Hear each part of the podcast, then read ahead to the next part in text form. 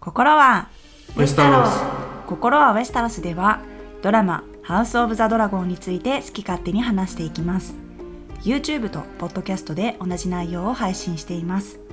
なおこの音声はハウスオブザドラゴンシーズン1エピソード1までのネタバレを含みますのでご注意ください。原作炎と血についても触れていきますがドラマの内容より先のネタバレは含みませんのでご安心ください。加えてドラマゲームオブスローンズ並びにその原作氷と炎の歌シリーズについても触れる可能性がありますのでゲームオブスローンズ未視聴の方によるここから先のご視聴は自己判断にお任せいたします。またこの音声はシーズン1エピソード1ドラゴンの後継者の深掘り考察をお送りしていきます。一つ前にアップした解説の回よりさらに踏み込んだ内容となっております。シーズン1エピソード1以降のネタバレは含んでおりませんが次のエピソードを視聴する前にしっかりと内容を把握しておきたい方はお楽しみいただけるかと思います。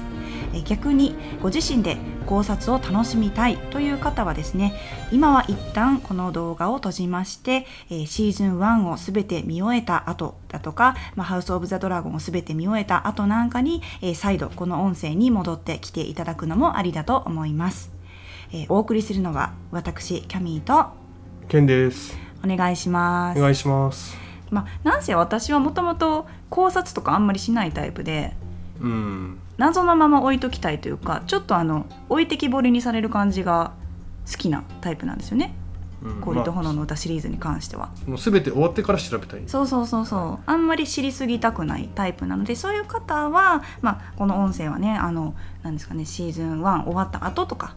全部のシリーズが終わった後とかにね聞くとまた深みが出ていいんじゃないかなと思っております。はい、はいということで、えー今回はですね解説会よりさらに、えー一歩深掘りというかね踏み込んだ内容をお送りしていきます。まあ先ほども言いましたが、えーエピソード1以降のネタバレは含みませんのでご安心ください。はいということでですね今回お送りする内容はですね、えーまず一つ目、えーまあ、玉座に、えー座ったビセイリス・ターガリエン一世王が、まあ、指を切ってしまいましたよね、えーそのことに対する考察、えーそして、まあ、大注目のものが「氷と炎の歌」というワードが出てきましたのでそれに関する考察だとか、えゲーム・オブ・スローンズに絡めたものだったり原作についてのことも、え発言していきたいと思います。えーそしてもう一つがヴィセイリス・ターガリエン一世王と妻のエイマ・アリンがですねあのお風呂のシーンで、えー話してたセリフに関してですね、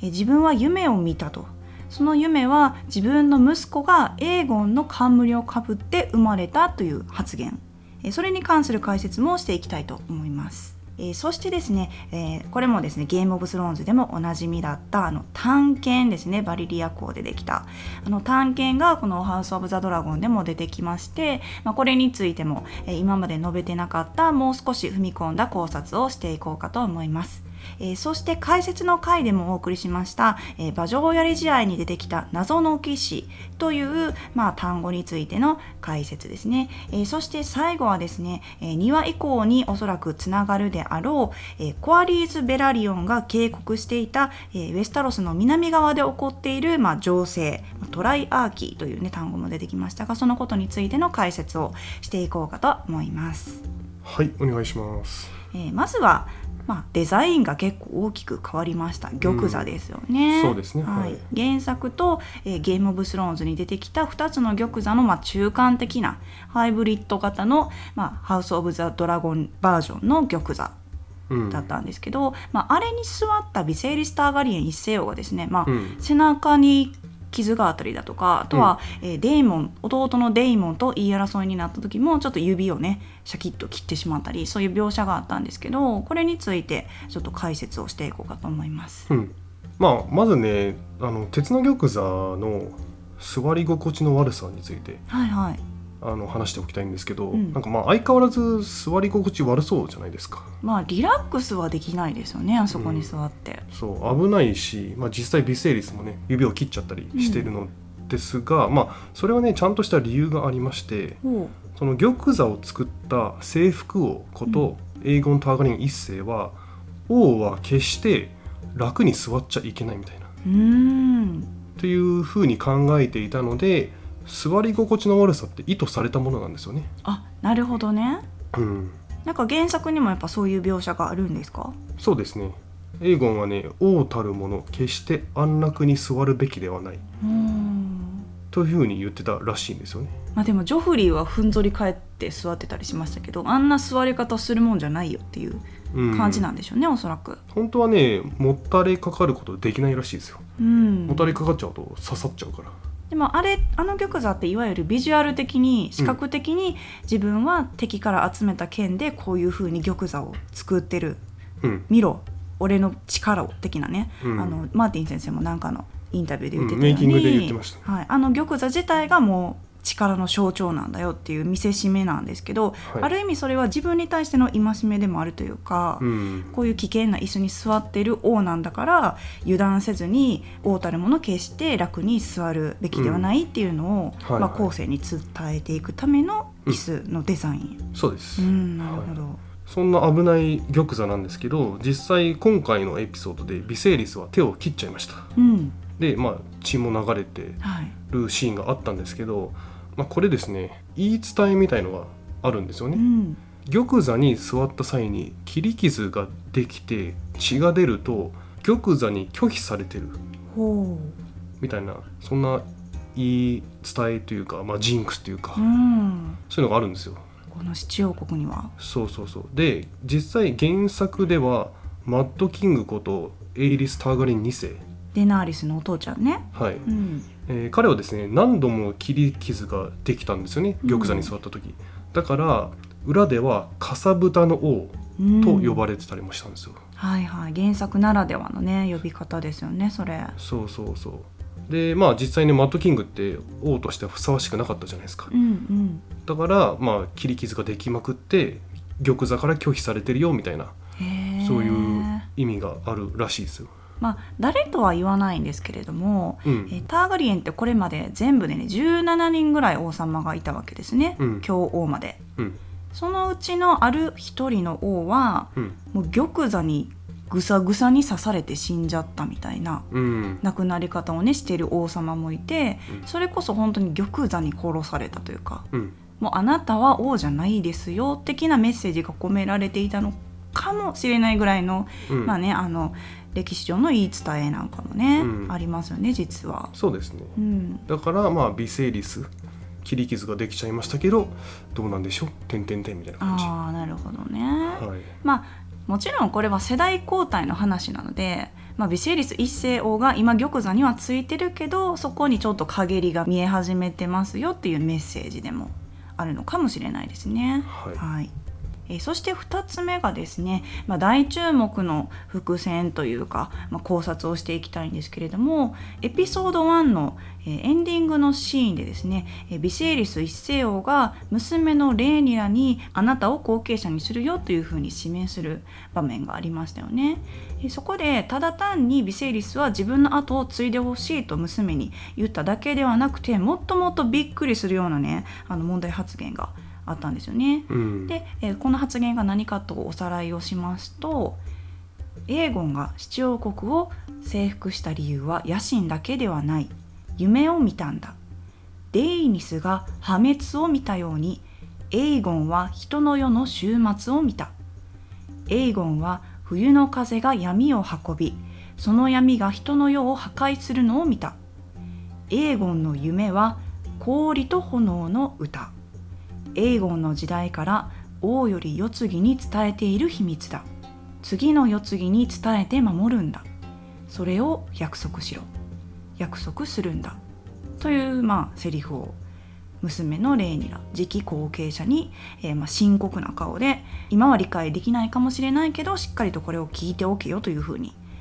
えー告げていましたね。うん。でまあここでビシエリスは世の終末だとか冬の風が闇を運びというようなキーワードを出してたんですけど、うん。まあこれはゲームオブスローンズを見てた方ならわかると思います。まあ、あの長き夜だとかホワイトウォーカーによる北からの恐怖。っうん。てことですよね。まあそうですね。これはイコールでいいと思います。うん。まあ、しかも何が面白いってこのビセイリスがレーニラ娘のレーニラにこれを伝える時あの探検を握りしめながらねうん。手に汗かきながらしっかりと伝えようみたいな感じでしたよね。うん。まあ、この探検で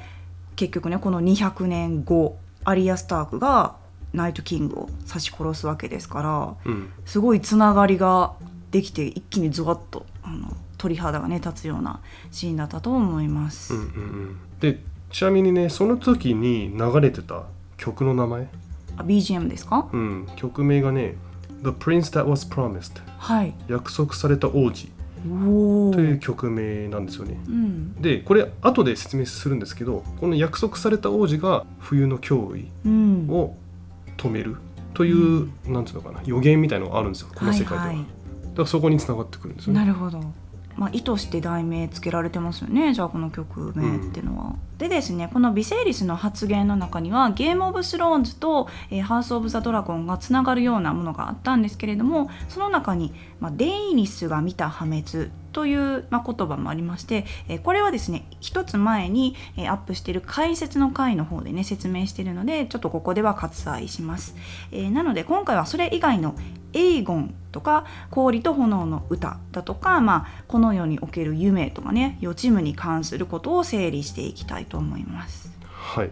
じゃあまずねビセイリスが言ってたエーゴンなんですけど、うん。これはもちろんですねターガリエン家の初代王様征服王ことエーゴン・ターガリエン一世の話で、えー彼はですねこのハウス・オブ・ザ・ドラゴンの約100年前に七王国を征服した、うん、まあ、征服して統一した。っていうのは分かってるんですけど実はね征服したのは自分のためではなく世界のためだったっていうのが今回のエピソードで判明した。うん、でこれはねゲームオブスローンズの原作の「氷と炎の歌」とか「ハウス・オブ・ザ・ドラゴン」の原作「炎と血」で一切触れられていないんですようん、なのでテレビドラマで初めて判明したはいはい。ですけど実はですね原作者のジョージ・ R.R. マーティンから来てるんですよねこのアイディアはそうなんですよね。これ結構衝撃だと思うんですけど、うん。まあ、あるインタビュー映像にそれが残ってて、うんうん。そのインタビューいつかっていうと2018年なんですよね。はい。だからゲームオブスローンズの最終章の前の段階でのインタビュー映像だから結構昔からまあ練られてたというか考えられてた、まあ、歴史には刻まれてこなかった、えー制服の裏にある真実的な、うん。まあ、設定ですよね。マーティンの。ちょっとここで一回見ましょうかそうですねそのはいインタビュー映像を、えーご覧いただきたいと思います。 He was the Lord of Dragonstone, one of a succession after the uh, after the Targaryens fled Valyria and settled on Dragonstone in advance of the Doom. Uh, a number of them came and went. Um, mostly, their eyes still gazed east toward Essos, but as the years passed and son succeeded father and brother succeeded brother, um, they began to take more interest in the uh, affairs of Westeros. And Aegon finally decided to take over Westeros and unify the seven kingdoms that existed at the time under a single rule. There is a lot of speculation that, in some sense, he saw what was coming 300 years later and wanted to unify the seven kingdoms to be better prepared for the threat that he eventually saw coming from the north. The threat that we're dealing with in A Song of Ice and Fire. はい、ということでジョージ・ R.R. マーティン本人がエーゴンは300年後に起きることを予見しやがてやってくる 冬の脅威に備えて七王国を統一したのかもと言ってるんですよね。なんかこれジョージ・ R.R. マーティンがこのエーゴンは本当は、まあ、未来を見ててだから七王国を統一したんじゃないかみたいな憶測も飛び交ってるねんみたいなこと言ってるけど、うんいやあなたが作った話ですよねってめっちゃおもろかったんですけどなんとからしいよって書いやいやいや知ってますよねみたいなうん感じでもうそれがもうマーティン好きやわってなるとこなんですけどまあだからやっぱりエーゴンはマーティンの考えたこの「氷と炎の歌」の世界の中では、えー自分の私欲でねあの国を統一して一番トップに立ってやろうっていうことではなくもっともっと国の国というかこのウェスタロスのために、えー統一をしなくちゃいけないと思い立ってやったことだったということなんですよね。うん、そうですね。まあつまりですね「ハウス・オブ・ザ・ドラゴン」の第1話で分かったのはエーゴンが予見していた出来事は氷と炎の歌と呼ばれていて、うん、エーゴンに次ぐターガレーンの方に伝わっていきヴィセイリスもそれを把握していた。うん、はい、でやっぱりこの世界っていうのはまあ何ですかね。予言だとかビジョンとか予知夢っていうのが、うん、結構今後の何ですかねドラマの世界の展開につながっていく、えー、キーポイントとして取り上げられること多いと思うんですよね。例えばそのブランとかもビジョンを見ましたし、まあ、今回の映画もそうだし1回目の解説のお話も出ましたデイニス・ターガリンが見た破滅自体が予知夢だったりしますから。うんまあ、ドラマで今後どれだけ取り上げられるか分かんないですけど結構原作の方では語られたりしてますよね。そうですね、はい、なのでこの「氷と炎の歌」という世界ではよく取り上げられるこのビジョンとか予言とか予知夢なんかについてを原作の方の、えー、要素も多くなるんですがそこを絡めながらケンさんにお話ししていただこうかなと思います。はいじゃあですね今からね「氷と炎の歌」に出てくる予言とか予知夢の話をしたいと思うんですけどそれを説明するにあたって「エイゾール・アハイ」と、はい約束された王子という2つの注目キーワード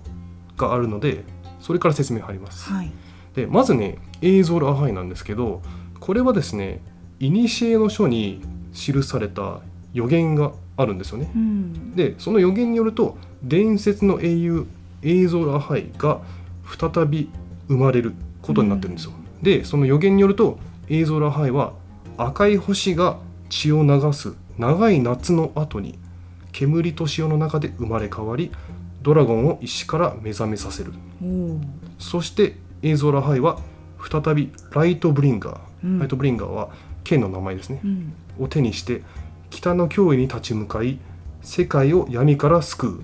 と言われてるんですよね結構聞き慣れたセリフなんですけどこれゲームオブスローンズでも出てきましたよね、うん、ゲームオブスローンズのシーズン2エピソード1メリサンドルの初登場シーンで出てくるんですよこれ。あのドラゴンストーンの海辺で、はいはい、まあ、変な儀式をしてて、うん、スタニスが炎の剣をこう引っこ抜くシーンがあると思うんですけど、あの剣はライトブリンガーだってメリサンドルが言ってるんですよ、うん、メリサンドルね予言が当たったり外れたりしてるじゃないですか、うんうんでメリサンドル的にはスタニスがイーゾラハイの再来、うん、生まれ変わりだと信じ込んでるんですよ。まあ赤い彗星も出てましたし、うん、だから煙と塩の中で生まれ変わるっていうのは煙はあの儀式でね七神の銅像を燃やしてた煙。そして塩っていうのはあのドラゴンストーン城ドラゴンストーン島の海辺、うん、塩水の塩ですよね、うん、だからもう絶対に私が感じるにエイゾール・アハイはスタニスに違いないっていうふうにあのメリサンドルは盲信してたっ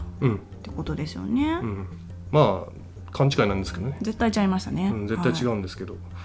じゃあ次はね約束された王子の説明をしたいと思うんですけど、うん、この単語ってゲームオブスローンズにも出てきたのを覚えてます？はい。あの約束された王子っていうふうに言ってたけど実は別の言語で言うと王子じゃなくてあのそこの単語には性別がないから王子とも考えられるし王女とも考えられるみたいな、うん、あの付け足しを確かミスサンデーかなんかがねしてましたよね。うん、まあそうですね。ゲームオブスローンズのシーズン7で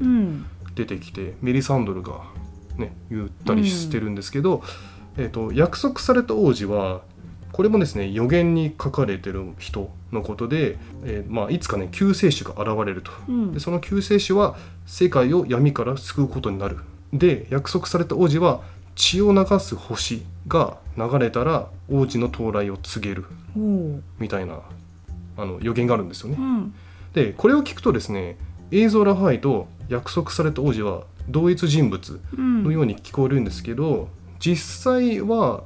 イコールではない可能性があって、うん、というのはですね原作ではねまだ解明されてないんですよね。えー、うん。ちなみにねメリサンドルはエイゾラハイと約束された王子という言葉を使い分けてるので。あそうなんですか、うん、へえだから別の可能性がある。まあでも同じかもしれないし、まあ、そこはその「氷と炎の歌」シリーズが完結してないのもあるしやっぱりその予言自体が5,000年以上前とかかなり昔のものだから、うん、もうジョージ・ R・R・マーティンがどう設定してるのか分かんないけどはっきりと答えは出ずじまい。そうですね、うんだからメエイゾール・アハイと約束された王子がイコールかどうか分かんないし実際誰がエイゾール・アハイなのか分かってない。うんということで、まあ、エイゾール・アハイや約束された王子は同一人物ではないにしろやがてやってくる北の脅威に立ち向かいうん世界を闇から救う、まあ、救世主が生まれるみたいな予言がありました。はで「ハウス・オブ・ザ・ドラゴン」の第1話で分かったんですけどエーゴンも北からの脅威を予見していていうん、それを「氷と炎の歌」と呼んでいた。この予言ですよね。エーゾル・アハイトが約束された王子っていう予言はこのエーゴンが見る夢の何千年も前に、うん。あの出されてる予言だけれどもエーゴンはこの300年前ゲーム・オブ・スローンズの時代から300年前にこの北からの脅威によってあのみんなが立ち向かわなければいかんいけない悲劇が起こるというゆ夢を見るんですよね。うんそれに対して「氷と炎の歌」という夢の名前をつけてこれをきっと救うのはえー約束された王子もしくはエーゾール・アハイ的な救世主が現れるというふうに自分で考えたということですか？うん、そうですね。うんはいはいはい。まあざっくりねそういう感じなんですけどね。だからこのエーゴンはうわやばい300年後にこんなこと起こるやんじゃあもう七王国は七王国であってはダメだ一つの王国にならなきゃいけない、うん。それを今私が統一して見せようぞと。うん。で統一するわけなんですよね。はい。だけれどもこの、えー氷と炎の歌」と自身で名付けた、えーまあ、ビジョンというか予知夢っていうのはみんなに知らされるものではなくって自分が、えー席を譲る次の後継者だけに、まあ、秘密で伝えられていっていたものだったと。うん。それを、まあ、エーゴン征服王から、まあ、エイニスそしてメイゴルそしてジェヘアリーズそしてビセイリスまでつなげてあの伝えられてきたわけなんですよね、はいはいはい次の世代にそして第1話でそれをビセイリスから次の後継者と指名したレーニラに告げるシーンがあのシーンだったうん。ということなんですよね。はいはい。で実際に、えーこのハウス・オブ・ザ・ドラゴンから、まあ、200年後エーゴンが見た夢から300年後であるゲーム・オブ・スローンズに実際その氷と炎の歌と呼ばれるようなあの北からの脅威がね実際に起こったから、まあ、ある意味現実にはなってるわけじゃないですかそのエーゴンのねこの予知夢が。はいはいはい。けれどもロバートの判断によってターガリエン王朝が滅んでるわけなんで事実上このターガリエンの王がそれぞれえ伝えてきた秘密っていうのは途絶えてしまっていたうん。ロバートの反乱があったからっおそらくそうでしょうね。ていうことなんですよね。うん。でも実際その北の脅威に立ち向かえたし夜の王もやっつけれたわけなんで、うん。まあ、成功っちゃ成功だけれどもエーゴンが思い描いてた未来にはなってはないといえばなってはないですよねターガリエン王朝は結局続いてないわけですから。そうですね。うんあのーメリサンドルもそうだったんですけど彼女って予知夢っていうかねビジョン見るじゃないですか、うんそれね見方によっては当たってる。うん。うんけど外れてるみたいな。はいはいはい。なんかゲーム・オブ・スローンズの解説会かなんかでもお話ししたんですけどメリサンドルは紙芝居の10枚あるうちの10枚目だけをビジョンで見せられるわけなんですよね。うん。1枚目から9枚目からは見せられてないので途中の過程ってのはメリサンドル独自の解釈になってしまってるわけだからうん。当たってるといえば当たってるけど全体像は見えてなかったから結局自分が望んだ結果にはなってないような結果って結構あるんですよね。うんうんうん。でここってあのジョージ・アール・ラ・マーティンがすごく伝えたいポイントの一つだと思うんですけどやっぱり宗教だとか神だとかっていうのはあるのはいいんですがそこを盲信しすぎるのは良くないよねと、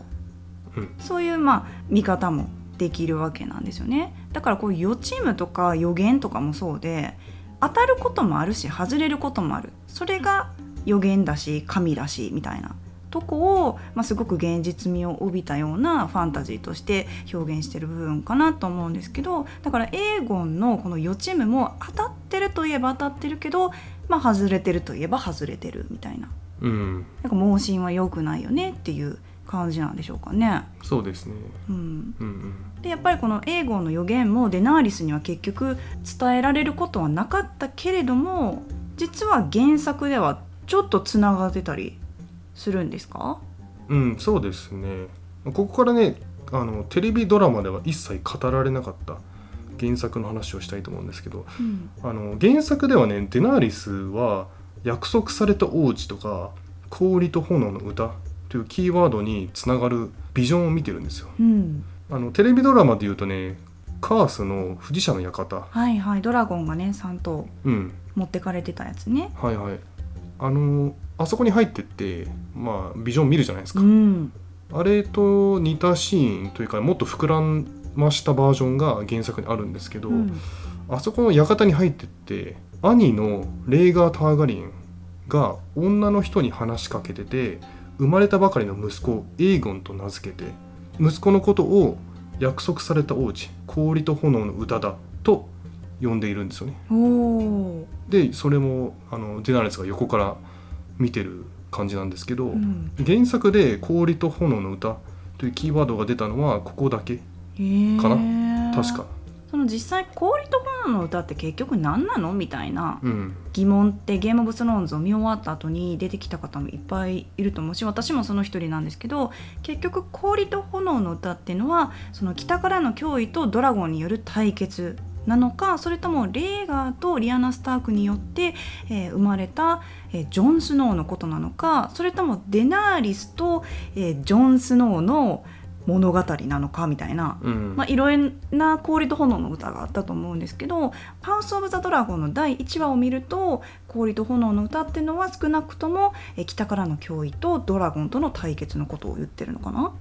うん。まあ第1話を見る限りそうかな、うん、ただね第2話以降もねこの話出てくると思うんでそうですね。多分ここだけで終わらすことはないし聞きたいですよね。続きが見たいですよね。うん、うん、だからやっぱり今ロバートの反乱でこの「氷と炎の歌」っていう秘密の継承は途絶えたように思われてるんですが実は原作の方では、えー、その継承を受けるはずだったでも受けれなかったデナーリスが自身が見た夢によってこの「氷と炎の歌」という、えー、ワードを実は、えー、知ってて。その約束された王子だとかそういうこともビジョン夢なんかで、えー、体験してると、うん、いうことなんですよね。そうなんですよね。じゃあやっぱりその破滅を見たデイニス・ターガリンそしてこの氷と炎の歌を見たエーゴン一世デナーリスが見たこの,、まあ、あの玉座がボロボロになってたりねするビジョン。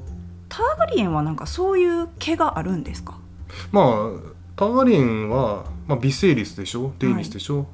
デナーリスでしょ、うん、まあ、エーゴンでしょ、うん、結構夢見がち。あそうなんですよだからこれがもう一つ言いたい解説につながるんですけど、うん、ビセイリスと、えー、エイマーリンが話してた内容で、えー、ビセイリス一世が見た夢のね話をしてましたよね、お風呂のシーンね。私は夢を見たと。これはとても現実味があっても絶対に実現すると思うと。その内容は何かというと、えー、自分の息子が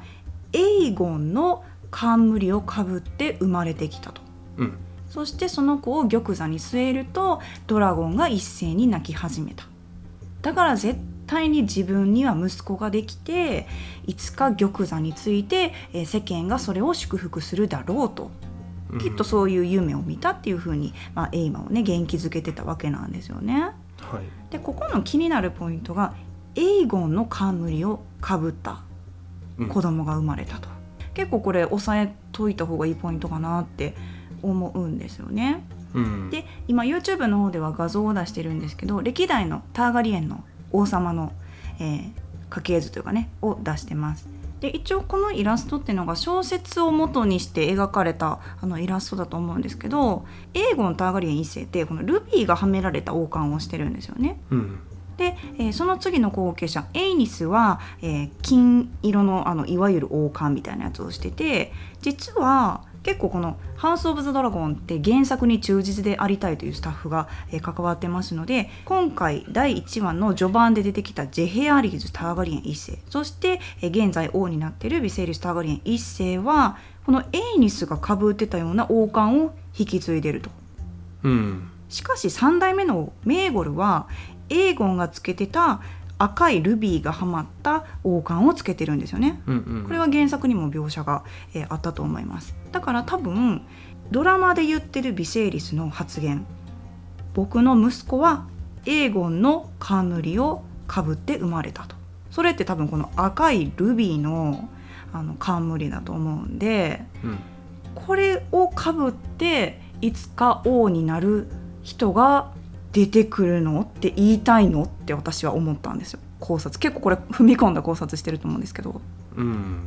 まあビセリスの王冠と違うというかそうですよね、うん、英語の王冠は違うとこにあるじゃないですか、うん、それは誰がかぶるの？今後うん、だからそのゲーム・オブ・スローンズってゴーの戦いがあったりとか、まあ、いろんなとこで自分が王だって自称してる人がいたり、まあ、サーセイが王になったりデナリスが王って言ってみたり結局最後はサンサが女王になったりみたいないろんな女王王がもう同時多発みたいなしてていろんな自称の王女王がそれぞれのデザインの王冠をかぶってたんですけどハウス・オブ・ザ・ドラゴンというかターガリエン王朝って多分え先代の使ってた冠王冠をま譲り受ける的な風習が多分あると思うからこのエーゴンがかぶってたであろうルビーのはめられた王冠がいつか出てくるんじゃないかなみたいな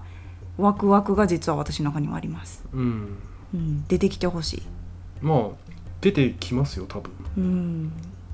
あとはですねやっぱりこの「氷と炎の歌」という重大発言問題発言をしている時に、うん、えビセイリスがあのダガーですよね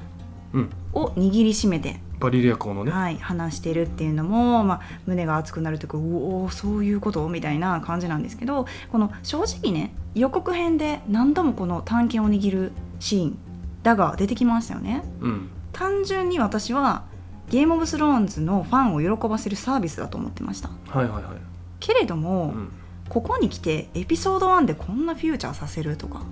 この氷と炎の歌に、えー、絡めてこの「だ」が映すわざわざってなった時にあれ意外とちゃんとした意味が込められてこの「だが」は登場するんじゃないのかなという予想ができると思うんですよね。はい。うん、予告編を見る限り他にも出てきますね。そうですね、うん、そしてですねこの「氷と炎の歌」とこのバリリア湖の探検、うん、ここがこううまくつながるようなはいはい、あの発言が予告編出て出てたので、はい。はい、多分エピソード2以降でまた触れられると思います。で今まで上がってたメイキングでもこの探検がねアップで映ったりする場面があったんですよね。うん、でゲーム・オブ・スローンズともちろん同じ探検なんですけれども、まあ、小道具としては別のものを使ってるというか結構そのバレリア湖独特の葉模様があのしっかりと作られてるようなデザインのものを今回小道具としてね使ってると思うんですよね、うん、新しいドラマなんで作り変えるのもあもちろんあると思うんですけどやっぱこのバリリア港の葉模様だとかそういうのをしっかりと何ですかね小道具として描写というか作り上げる意味もあったりするのかなというふうにも考えてます。うん、あります。宣言しておきます。おちゃんと意味はあります。うんまあでも他にもシーズン1でバリリア港って出てきましたよね。そうですね。今回探検以外のバリリア港も出てきました、うん、例えばですねダークシスターとブラックファイヤーっていうのが出てきたんですけど、うん、このダークシスターとブラックファイヤーはターガレン家に代々伝わる家宝ですね、うん、でダークシスターを所有してるのはデイモン、でブラックファイヤーを所有してるのはビセイリス王でしたね、デーモンさあの真剣どころかバリリア港の真剣で試合を行ってたんですけど。真剣は真剣な時しか使わんといてほしいわ、うん、もう真剣でお遊びしたらあかんでしょ。あれ使っていいのかよって感じなんですけどね、うんまあ、でもすごい切れ味が良さそうっていうか、うん、やっぱ初お目見えじゃないですかこのバリリア港タグレンキに伝わるやつって、うん、ゲームオブスローンズではもう行方不明というかどこに行っちゃったか分かんないみたいな感じだったから、はい、うわあのターガリエンもともとバリリアに住んでた人たちのバリリア校でしょみたいな、うん、やっぱめっちゃ迫力があるというかブラックファイヤーはちょっと太めでダークシスターは細長くて、うん、まあそれこそあれですよね。ビセーニアが使いやすそうな女性が使いやすそうな細身の剣だったんですよね、うん、ただやっぱ両方とも切れ味やばそうっていう。そうですね。歴史の本をねバサバサも切れそうですよねあれで。えっ、ー、とウィドウズウェイブだっけ、はいそうですね。あとまあ剣ではないんですけどデイモンがレイニラに捧げてたネックレス。あれもバリリア港だって言ってましたよねレイニラちゃんそうですね、うん。あれは三つ首のドラゴン的なデザインなんでしょうかね、うん。うん。なんかね公式ガイドブックが出たんですけど、ん。それによるとですねなんか渦巻く灰色と黒煙のような金属細工が施されたチェーンって書かれてましたね、でもじゃあこの時代はバリリア湖をああいう風にネックレスにできるような技術を持った人がいたってこと？うん。まあどうなんでしょうね。そのバリリア湖を作る技術って、うん。バリリアの破滅でなくなっちゃったので新しくは作れないと思うんですよね。はいはい。だからそのどっかから拾ってきたっていうか、代々それこそ伝えられてるやつなんかな。うん。まあ、どうなんでしょうね、うん、でもやっぱりこの探検は、まあ、ただのファンサービスではないちゃんとした意味があって今回この「ハウス・オブ・ザ・ドラゴンで」まあ、登場してるんじゃないかなってやっぱり感じがしますしこの「氷と炎の歌」って言いながらこの探検をねギュッと握りしめてるっていうことはきっとこの探検にこの「氷と炎の歌」につながるメッセージが、ま、込められてるんじゃないか。というような予測が、まあ、シーズン1の段階では立てられるわけなんですけどやっぱりその原作とドラマってちょっと路線を変えてくる可能性があるので原作を読んでるケンさんからしてもちょっとここは読めないうん。とこですか？バリリア湖の探検？う、ん。まあ原作には書いてないですね。うん。テレビドラマオリジナルなんですけど、てかなんでこんな歴史上絶対やばい重みのある意味のある探検をあのリトルフィンガーが持ってたんやっていう、うん。まあ後付けだからな。まあ、でもやっぱり意味があると知らずにあんな召喚の館の主人にね渡っちゃってるってことでしょうね。まあ後付けだったとしても、うん。うん、この探検はまだまだ目が離せない小道具の一つですね。うん。あそういえばさあれサムが下で読んでた本にあそうなんですよ。載ってたじゃん。だからやっぱり絶対に意味がありますよね。私たちが思っていた以上に、そうですね。うん。でもやっぱり結局その「氷と炎の歌の何何らかのメッセージが込められてる探検で夜の王が殺されてるってのはすごいいい完結というか。うん多分エーゴンが望んでたことなんじゃないんでしょうかね。まあおそらくそれはターガリエンがやるべきだとエーゴンは思ってたでしょうけど結局アリア・スタークが、まあ、ヒロインになっちゃいましたけどね。うん。だから今はウェスタロスのウエストにあの探検は行っちゃってるんでしょうねおそらく。そうですね、うん。はい、ということで次はですねえ馬上やり試合の時にサークリストン・コールに対して、えーアリセントが言ってた言葉「彼は謎の騎士なの」というセリフこの謎の騎士ミステリーナイトですかねに関する、えー解説をしていきたいんですけどこれはこの「氷と炎の歌」シリーズにはおなじみのミステリーナイト謎の騎士という単語なんでしょうか？そうですね。結構原作でこのキーワードが出てくるんですけど、うん、あのまあ何人もいるんですよね。謎の騎士と呼んでる呼ばれてる人たちが、まあ、例えばですねゲームオブスローンズにも登場したバリスタン・セルミーとか。は彼は10歳と16歳の時に謎の騎士として大会に出場してるんですよね。あ、あじゃあ自分の身分を明かさずうん。兜で顔も隠し紋章もつけずうん。戦うミステリーナイト。あれは誰なの？強いけど一体誰なの？みたいなちょっとまあ余興の一部にもななるようなうん。感じなのかな。そうですね、うーんあとはですねスピンオフが企画されてるうん。長身のサーダンカンサーダンカン・ザ・トールか、うん。まあ彼の物語はね小説「七王国の騎士」で描かれてるんですけど、うん。その中で彼は謎の騎士として大会に出場してます、うん。あとはですねまあ多分この世界で一番有名なのは「笑う木の騎士ほ」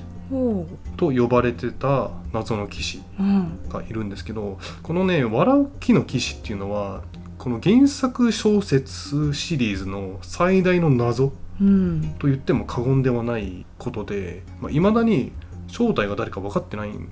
ですよね。でこの話をするとなんか30分ぐらいかかっちゃうからわかりますね、うん、ちょっと今回省くんですけどジョンの本当の親であるレイガー・ターガリエンとリアナ・スタークうん。の出会いに関わってるとされてる人で。うーん。でまあ一説によると中身は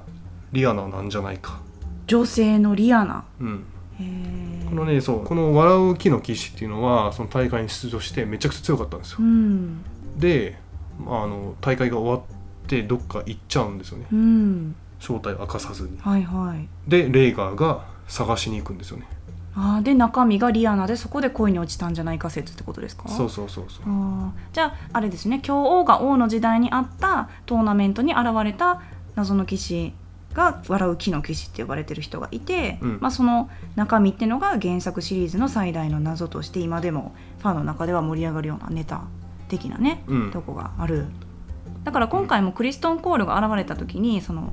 お面をかぶったままだったからアリセント・ハイタワーが「あれ？今回の謎の騎士が彼なの?」みたいな「また現れたの?」みたいな感じで、まあ、ガールズトークをしてたうんみたいなことですね。そうですねはいえーそして最後がですね、えーおそらく2話以降につながるであろう、まあ、このウェスタロスの情勢というか、えーそれについてお話ししたいと思うんですけれども、えー商標議会の中でですね、えーコアリーズ・ベラリオン公が最近ちょっとトライアーキーとかいう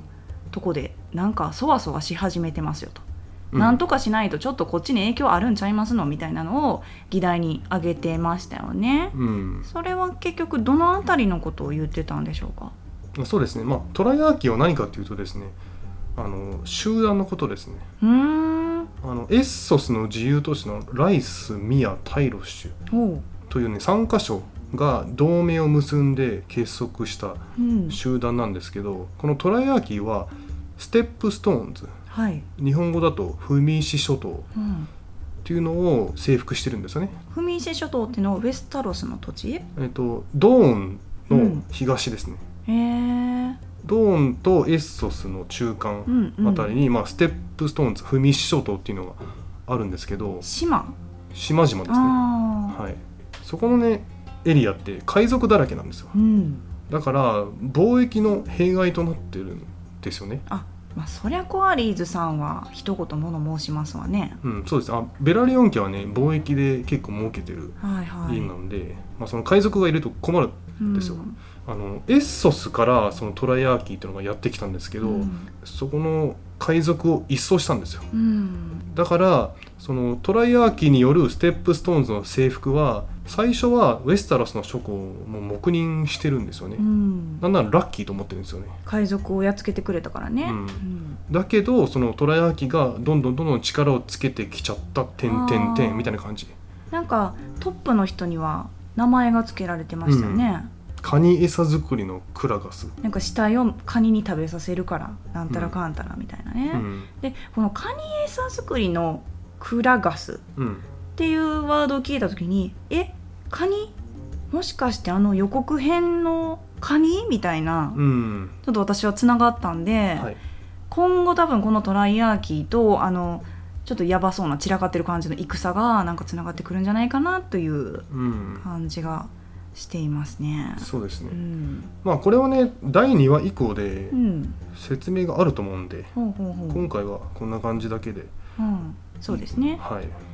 ちなみにこの文石諸島と森の子らってなんかつながってるんですよね。あそうそう、森の子らの話もめっちゃ聞きたい。うんまあこれは謎だねらけ。あの一説によるとっていう感じなんで、本当にそうかどうかわかんないんですけどまあ、ということで今回の深掘り解説はこんな感じでしょうか。はい、はい、で、まあ、2話以降この深掘り解説の、えー動画音声がどう続くかはちょっと分かんないんですけど伏線がねどういうふうに明かされていくかも分からないし、まあ、解説だけで事足りるようなエピソードもきっと出てくるだろうと呼んでいるのでもしかしたらエピソードによってはもう解説の回だけで、えーお伝えすることが終わる可能性もあるんですけど今回みたいにちょっと深掘りしてあの次のねエピソードにつなげていけるような内容があればまたこういう感じで原作と絡めながらさらに深い解説考察、えー説明をしていこうかと思っております。はい。えーそして今回の動画に対してもコメントをどしどしお待ちしています。ただ、えー解説の回と同じようにシーズン1エピソード1以降のネタバレ原作も含め、えー内容その内容以降のネタバレは含まないようにご配慮をお願いいたします。そして、えーコメント欄以外にも Twitter とはインスタ。そして、えメールなんかでもコメントお待ちしてます。まあ感想でも全然大丈夫ですし細かな解説でもいいですし、まあ、基本的な質問でも全然 OK です。あのケンさんが喋りたくてたまらない解説したくてたまらないことがいっぱい溜まってるので皆さんあのケンさんに聞けば何でも返ってくるかと思いますのでどんな質問も、ね、はい、まあ、今日のねその予言の話、うん、ちょっとねあの説明が下手くそすぎて今泣きそうなんですけど。いやそんなことそんなことないですよ。なるべくあのちょっと涙目ですかね、うん、ちょっと涙出そうなんですけど いただいた質問は簡潔にまとめて、はい、ケンさんはそのおっとりした解説が人気ですんで大丈夫ですよ。あそうですか、はい、私がちょっと早口すぎるところを中和させてくれる感じがあのいいかなと思ってるのでそのままあの詳しい生き字引き要素はケンさんに私バトンタッチしますんで、はい、はい、こんな感じで、えー、2回目以降も続けていきたいと思います。はい、それではまた次回。バラーモノクリス